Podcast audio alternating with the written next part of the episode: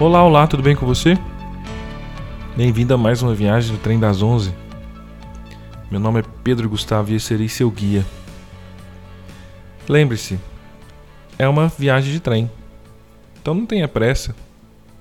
Se aconchegue no seu lugar e aproveite a viagem. Algumas vezes, algo acontece na minha vida, na minha volta, que reverbera tão profundamente com alguma parte minha que eu fico com aquilo por muito tempo, eu fico com aquilo por anos. Normalmente se torna história para eu contar depois. Eu adoro história. E acabo contando em situações tipo essa aqui. Noutras, eu acabo ouvindo alguma frase que eu tenho, tenho isso comigo de, de alguns alguns ensinamentos serem consolidados numa frase, e aquela frase acaba encerrando muita coisa, né? contendo muita coisa. Então isso acaba sendo tão forte que eu repasso, né? Eu fico com aquela frase e repasso para outras pessoas. Uma dessas vezes, tanto na história quanto tanto de história quanto de frase que reverberou, que por algum motivo ficou comigo e eu levo assim por muitos anos e tô levando, tenho levado por muitos anos. Foi uma vez que eu vi uma, uma um, um vídeo do Silvio Santos que, independentemente de, de seus conjuntos de valores, ele é uma pessoa notável pelo, pelo tanto que ele alcançou, né? Ele falou assim: O homem brasileiro, desde o faxineiro ao presidente da República, Nenhum deles sai de casa dizendo hoje eu vou errar.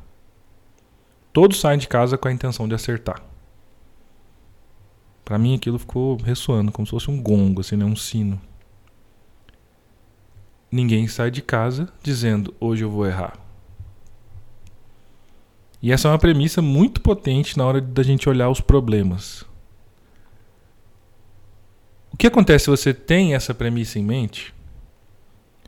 Quando lembrar do momento em que seu parceiro, seu namorado, sua namorada, seu marido ou marido, ou esposa, sacaneou você de alguma forma na sua visão, né? Como, sei lá, esqueceu uma data mega especial. Ou teve um dia que foi estúpido e explodiu em raiva sem causa aparente. Como é que fica se você usa essa premissa, né? Ninguém sai de casa dizendo hoje eu vou errar.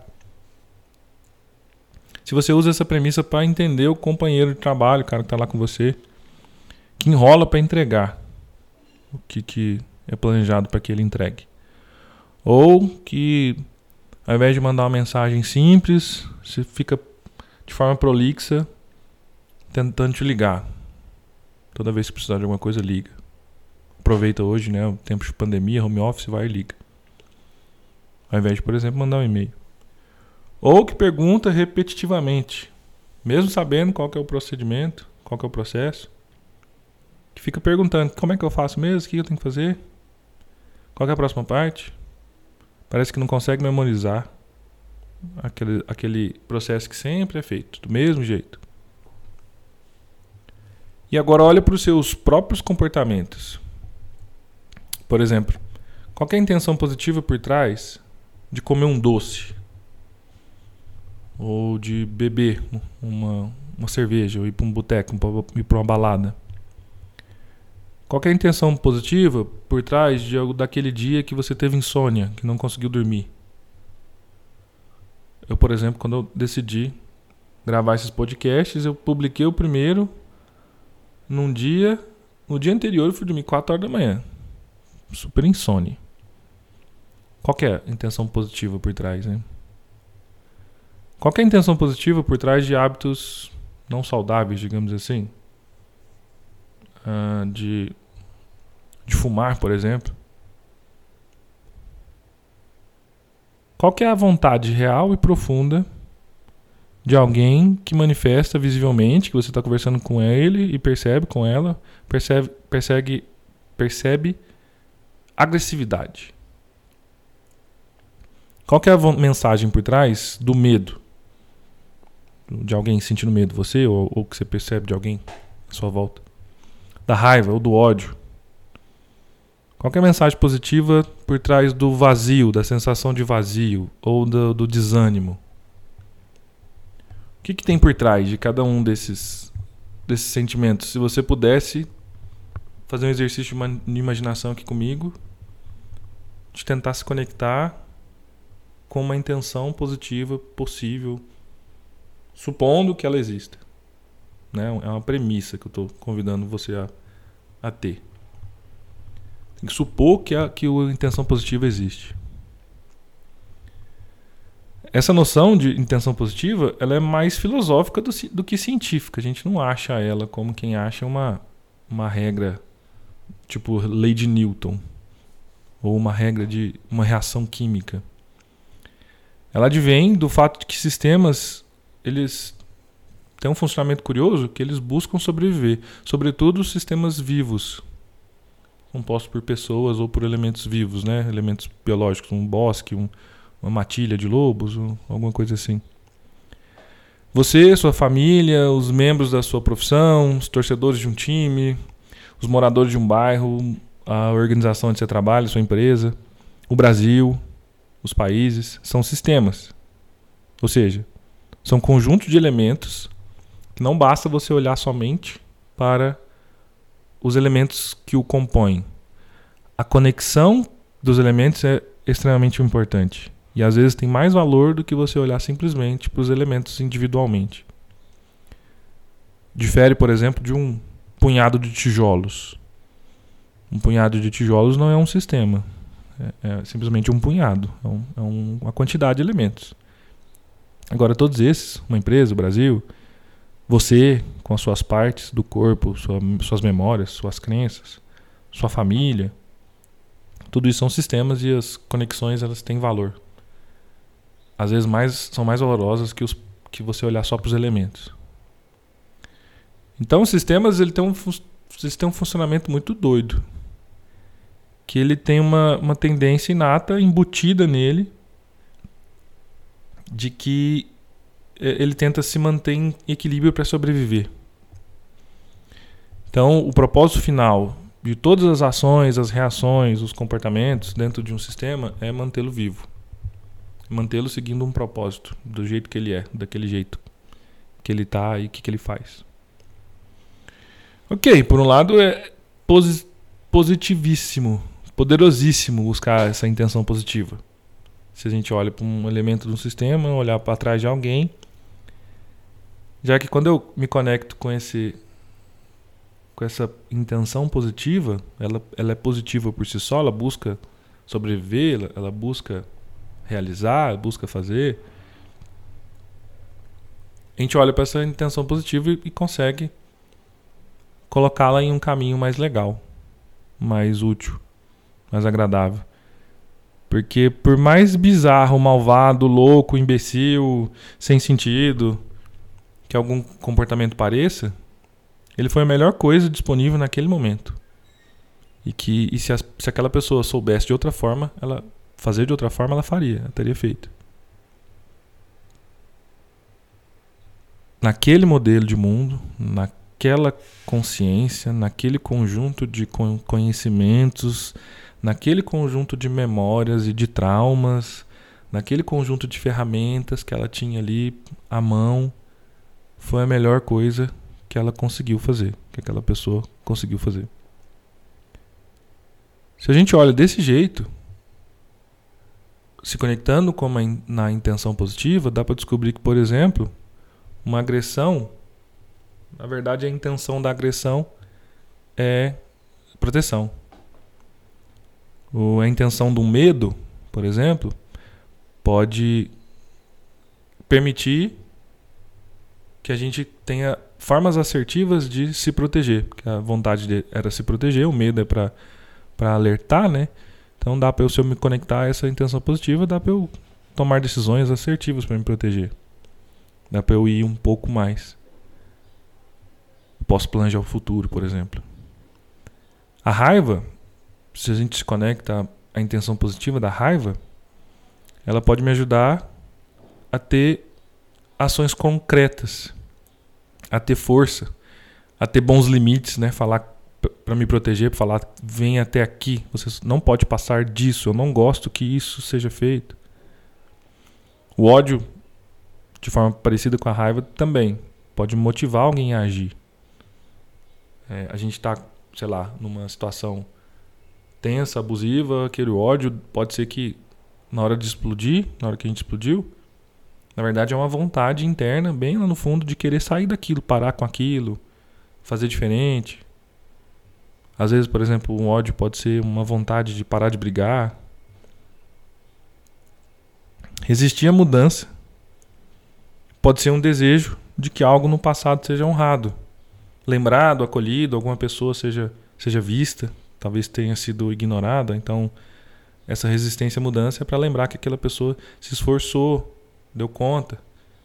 Então, valorizá-la poderia aliviar o medo de mudança e fazer coisas novas, a gente ir adiante.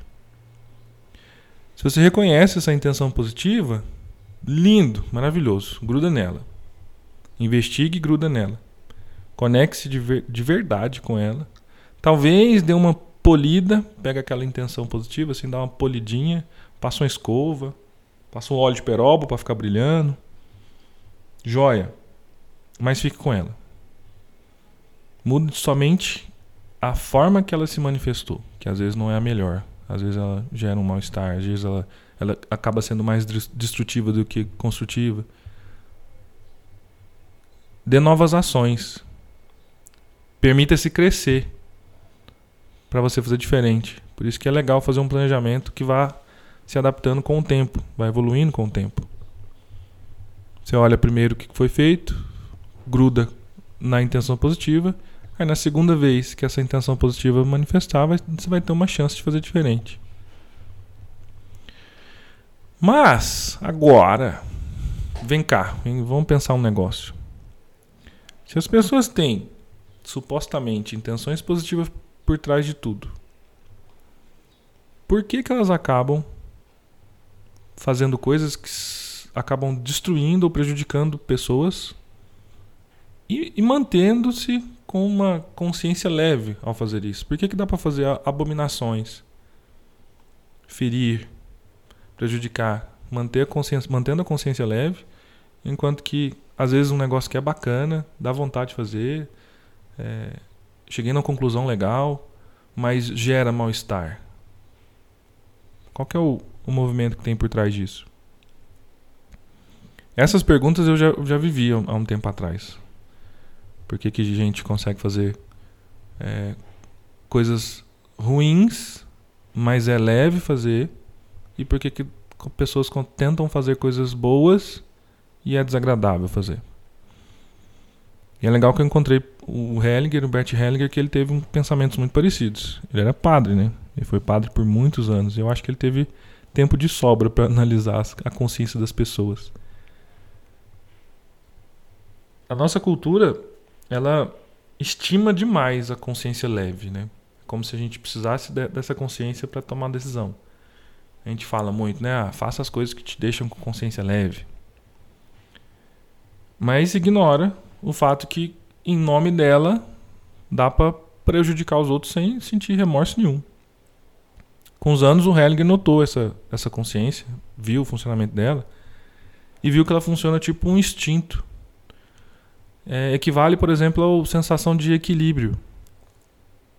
Se você, por algum motivo, é virado de ponta cabeça, você fica torto, você está lá na piscina e vê que você está, sei lá, de uma forma que não é a ereta, em pé, você sente isso. E é uma forma que o corpo tem de te contar para você voltar ao normal, né, para voltar a ficar ereto. A consciência de forma funciona de forma muito análoga, muito parecida mas ela serve às relações sociais. Ela sinaliza que tanto que a gente está próximo ou distante dos grupos que a gente faz parte. Nessa dimensão pessoal, assim, eu comigo, isso é experimentado como a consciência leve ou pesada, consciência boa, consciência má. A gente se sente bem quando está com consciência leve e mal quando está com a consciência pesada. E o que, que acontece para surgir uma ou outra? A consciência leve surge quando a gente age, pensa, sente, tem comportamentos, tem hábitos de acordo com os pensamentos, com as regras e exigências das pessoas ou grupos com os quais a gente se conecta. A consciência pessoal assim, ela tem ela se serve para o pertencimento. É uma sinalização para falar que eu pertenço. E quando eu pertenço, eu me sinto bem, me sinto leve. É bom estar ali. É, eu estou conectado ao grupo. E provavelmente, quando tem essa conexão, nada vai acontecer de forma repentina para que essas pessoas me abandonem, né? me joguem longe ou me excluam. Então, consciência leve é uma sinalização que a gente faz parte. Já a consciência pesada, ela surge quando a gente age, pensa, sente de forma diferente aos grupos que a gente deseja se conectar. E frequentemente a gente precisa se conectar. A consciência então ela, ela vela, ela nos sinaliza para que a gente fique conectado a esses grupos. A, a um grupo específico, por exemplo. Ao, ao trabalho onde eu estou, na minha família. Ela sinaliza o, o perigo que porventura a gente possa correr quando a gente não está em consonância com as leis, né, com o que vale a pena, com, com as coisas que são valorizadas dentro desse sistema. Então a consciência pesada é, na verdade, o medo da gente ser excluído. Nesse sentido, é possível perceber que as diferenças que a gente faz, né, os julgamentos que a gente faz entre bom ou mal, são frutos dessa consciência pessoal, dessa dinâmica de consciência pessoal. O que garante nosso pertencimento é bom. O que garante a gente estar junto em grupo é bom. Isso lembra muito efeitos de manada. Não sei se você já foi num, num, numa torcida organizada, por exemplo. Fazer parte é bom demais. Compartilhar com os outros é bom demais. Gera um negócio bom, gera sensações boas. Enquanto isso, o, a sensação ruim o que é sentido como mal, fala que a gente está se separando. Porém, o que é sentido como mal, ele é mais forte, porque está intimamente ligado com a sobrevivência. Se eu não estou junto com um grupo, tem chance desse grupo me abandonar. Então pensa num trabalho. Se eu não meio que obedeço às regras do grupo, pode ser que eu seja demitido. Pensa num relacionamento. Se eu não obedeço um relacionamento, pode ser que eu que alguém termine comigo. Ou que um amigo passe, pare de falar comigo. E no passado, na nossa evolução biológica, isso significava morte. Que a gente não tem garras, não tem músculo, não tem presas, não, não corre, não sabe correr. Então, com o passar dos anos, é, os, os medrosos e os conectados às pessoas eles sobreviveram, então perpetuaram os genes, né? Enquanto que os mais corajosos e os mais desconectados das pessoas morreram, porque ficar sozinho no passado era morrer. Era, era ser bocanhado por um leão, era comer fruto ruim, fruto podre, fruto venenoso. Então a gente foi valorizando conectar-se a grupos e esse sentimento, essa consciência, ela sinaliza se a gente está bem conectado ao grupo, se gente está mal desconectado ao, grupo. Qual é o problema de guiar as atitudes, os comportamentos, planejamento, pensamento, é, regras de viver, o que, que eu preciso fazer para a vida? Qual é o problema de a gente ficar pautando somente nas consciências leve ou pesada? A consciência pessoal, essa consciência que serve como o equilíbrio, ela está a serviço a um grupo. Ela sempre está ligada a um grupo. Então ela é limitada tem muito amor envolvido. É um amor que nos conecta a esse grupo, mas é um amor limitado. Ela exclui outras pessoas que não pertencem a esse grupo. Então, além de dela unir, fazer com que a gente se una, ela separa. Além da gente amar quem a gente está junto, ela rejeita outras pessoas. Então, essa consciência é particularmente importante quando a gente é criança. Ela assegura e possibilita a nossa sobrevivência. Por outro lado, ela gera um risco da gente assumir como nosso problemas do grupo. Algo aconteceu com, sei lá, com um ancião do grupo, alguém foi injustiçado, aí eu compro aquela briga junto. Então, é, nos ajuda ou nos provoca que a gente toma decisões, às vezes não tão boas, se a gente olhar com razão, é, olhar o sistema onde a gente está incluído, as, os diferentes elementos que envolvem, eu acabo só me pautando em bom ou mal e tendo assim uma visão parcial do que está acontecendo. Então, qual que é o sentido de buscar entender o funcionamento dessa consciência pessoal? Para que, que serve olhar os, os momentos vividos como bons ou maus? Porque se pautar só nisso, é ainda viver como criança. A gente está infantilizado. A criança que divide o mundo em bom ou mal, homem ou mulher, sim ou não, pode ou não pode, se tornar adulto é ir além disso. É exercitar a visão de que o mundo é complexo. É o motivo de que esse podcast existe. O mundo é complexo. Os problemas geralmente envolvem inúmeros elementos. E são pessoas, partes do corpo, quando a gente fala de saúde, por exemplo, sonhos pessoais e expectativas, quando a gente fala de muita gente, profissionais e áreas de conhecimentos diferentes. E isso traz inúmeras perspectivas. Que se a gente fica como criança, julgando tudo como bom ou mal, como certo ou errado, essas perspectivas a gente perde a chance de vesti-las e olhar o que cada uma tem de bom, a complementar o problema total, digamos assim.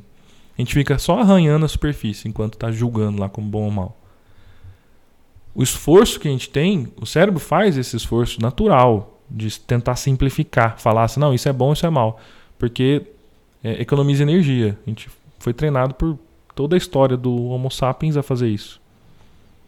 Tomar consciência desse funcionamento é usar um esforço para ampliar o olhar. Esse tipo de julgamento, ele é como boias. Salva do afogamento? Salva. Ele é ótimo para tomar decisão rápida, emergencial. Mas impede, como boia, de mergulhar mais profundamente. Seja no processo do seu autoconhecimento, no seu processo evolutivo para você se tornar uma pessoa melhor, mais saudável, mais feliz, mais preenchida, na solução de algum problema cabeludo, na organização das pessoas de um sistema, na liderança, no manejar das expectativas de todo mundo. Se alguém tem uma intenção forte, positiva, tem vontade de acertar, quer o bem isso é suficiente para conseguir? Não. Isso é ingenuidade. E não existe pessoa mais destrutiva que o incompetente bem intencionado. Se alguém sabe como fazer, conhece os meandros, veste as, as carapuças de todo mundo que está envolvido, ou faz o esforço para isso, conhece os processos, sabe que botão apertar consegue resultados, mesmo se tiver uma má vontade ou uma postura ruim, sim, consegue. Então, a ordem olhar os envolvidos é muito melhor, tem muito mais força do que a boa intenção, esse julgamento de bom ou mal. Tenha boas intenções, tenha sonhos, tenha esperanças, tenha fé, mas saiba também como colocar isso em prática, como transformar isso em, em ordem. Busque sempre ampliar o olhar, sobretudo para ver essas conexões. A ordem não está somente em conhecimento técnico, vale lembrar isso a ordem que eu estou falando aqui está em perceber as regras que valem naquele sistema, naquelas, naqueles elementos envolvidos.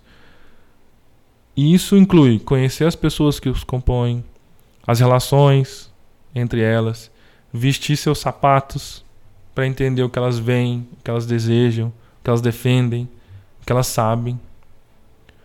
Não é pela negação e pela simplificação que isso vai ser possível, mas só por essa compreensão. Essa foi mais uma viagem do Trem das 11. Obrigado pela preferência. Se você tiver curtido a viagem, compartilhe com quem você conhece, para que também possa curtir o que foi encontrado aqui. Se alguma coisa que eu te falei gerou dúvida, crítica ou você tem alguma solicitação, algum pedido de assunto, você pode me encontrar no Instagram no perfil pedrogustavo.com.br ou enviar um e-mail para pedrogsribeiro.gmail.com. Um grande abraço e até a próxima.